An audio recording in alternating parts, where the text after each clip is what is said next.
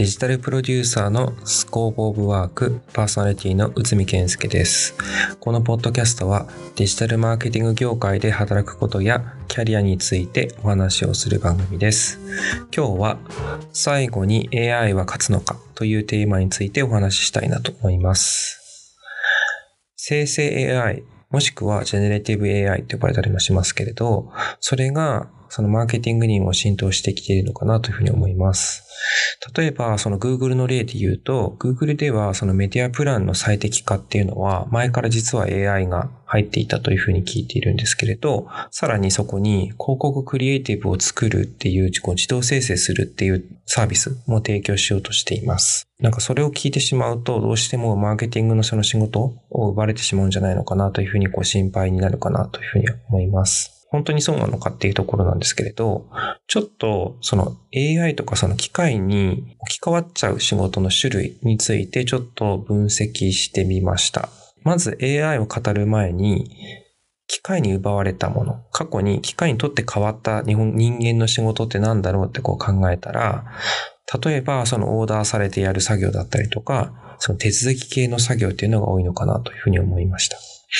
例えば、その電話をつなぐ電話の交換作業ですね。電話、交換手っていう人が昔いたんですけど、その交換作業だったり、あとは何かを発送するときに倉庫からそのたくさんある製品の中からその発送しなきゃいけないものをこう見つけてきて、それをこうパッキングするっていうところまで持ってくるピッキングって呼ばれてるものですね。だったりとか、あとはその改札でその切符を切ることですね。あの昔は改札に駅員さんがたくさん立ってて、で、皆さんがこう 切符を出してそれをこう切ってもらうっていうのをやってたわけなんですけど、それが今では自動改札になって切符を機械に入れれば良くなってきたと。いうところですね。これらにその共通するところなんですけれど、そのこういうリクエストが来たらこういう条件でこういう作業してほしいということなのかなというふうに思います。じゃさらにそこから話を進めて、AI だったらどうなのかっていうところなんですけれど、その AI が今になっている仕事っていうのは、例えば人間が見つけづらいものをセンサーとかカメラで発見したりとか、あとその人間が見つけづらい共通点を見つけたりとか、あと人間にはないその思考パターンで提案したりとか、あとは計算が非常に難しいものを計算したりとか、あとその過去の成功事例をもとに企画とか設計をしたりとかっていうところかなというふうに思います。では逆に AI が苦手なところは何なのかっていうところなんですけれど、その今、世の中で世間的にこう注目されている AI ですね、に限って言うと、自分からはまず動き出さない。動かずに、人間によるリクエストによって作動するっていうことが一つかな。で、もう一つは自分では自分自身のプログラムを変更しないっていうことも入るのかなというふうに思います。つまりは、その人がリクエストしてない動作っていうのを行わないっていう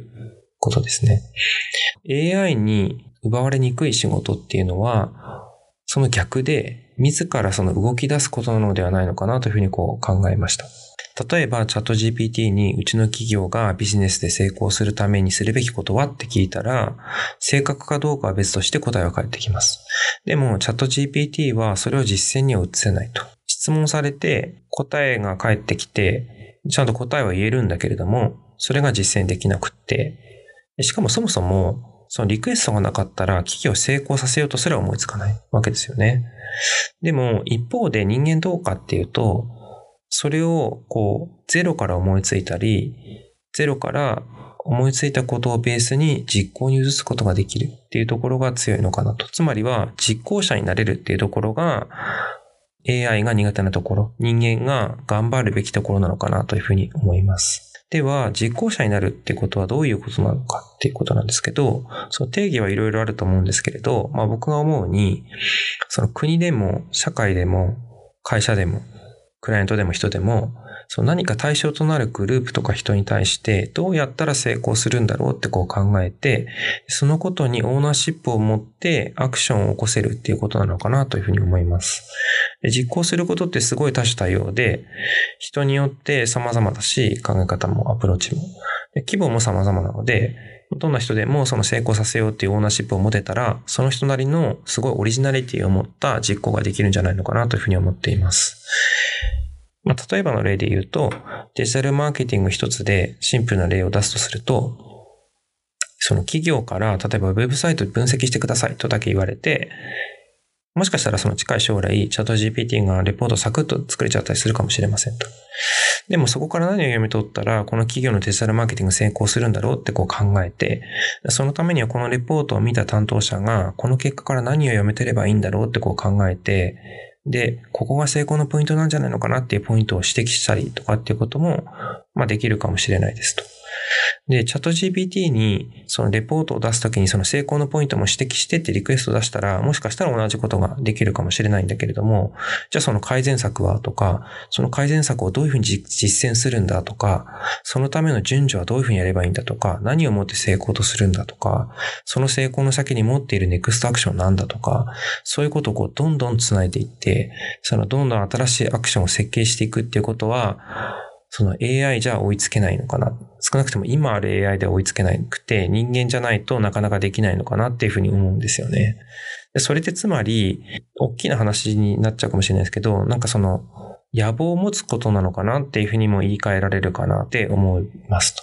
なんかそれって人間の得意技なんじゃないのかなっていうふうに思います。でもそのもしこれを聞いてるあなたがデジタルマーケティングで働きたいって思ったなら、もしかしたらその最初は上司とか先輩に指示されたことだけをこなすような、ことで始まるかもしれないですと。言い換えれば、その AI にもできるような作業かもしれないんですけれど、なんでその作業が必要なんだろうとか、それがそのどんな目的を持ってやっているんだろうとか、あとそのこの作業をもっと意味のあるものにするためには、どんなポイントを重視してやればいいんだろうとか、自分がその未来のアクションを設計するとしたら同じ作業だったかなとか、みたいなことをその考えながら、人間にしかできない仕事を日々日々見つけていこうとして働くと、AI にその仕事を取られにくいっていうことだけじゃなくって、その仕事の楽しさを感じられるんじゃないのかな感じがありますね。で、その自分でその何か企むその楽しさっていうのをなんかその感じてほしいなってこうすごい思ってて、どうやってクライアント成長させてやろうとか、どうやってその自分の会社で新しい事業を作ってやろうとか、なんかこうやったらきっといい感じになるんじゃないのかなってこう思う瞬間があるんですよね。まあ、そういうなんかワクワクする体験っていうのを人間ならではだと思うので、なんかそういうのを楽しんでもらえたらいいかなと AI を気にせずに、そういうところに目を向けた方がいいんじゃないのかなというふうに思いました。で、タクラムで思い出したんですけど、そのアメトークのプロデューサーで有名な梶林蔵さんの著書で、タクラム技術っていう本があるんですけど、まあ結構前なんで内容めちゃめちゃ覚えてるかってあんま覚えてないんですけど、まあ結構前に読んで、その考え方とか非常に参考になるなというふうに思ったので、もしよかったら読んでみてください。あの宣伝してももちろん何もインセンティブとかないんですけれど、まああのシンプルな推薦図書として聞いていただければなというふうに思います。それではこの回はこの辺でクローズさせていただければなというふうに思います。お聴きいただきましてありがとうございました。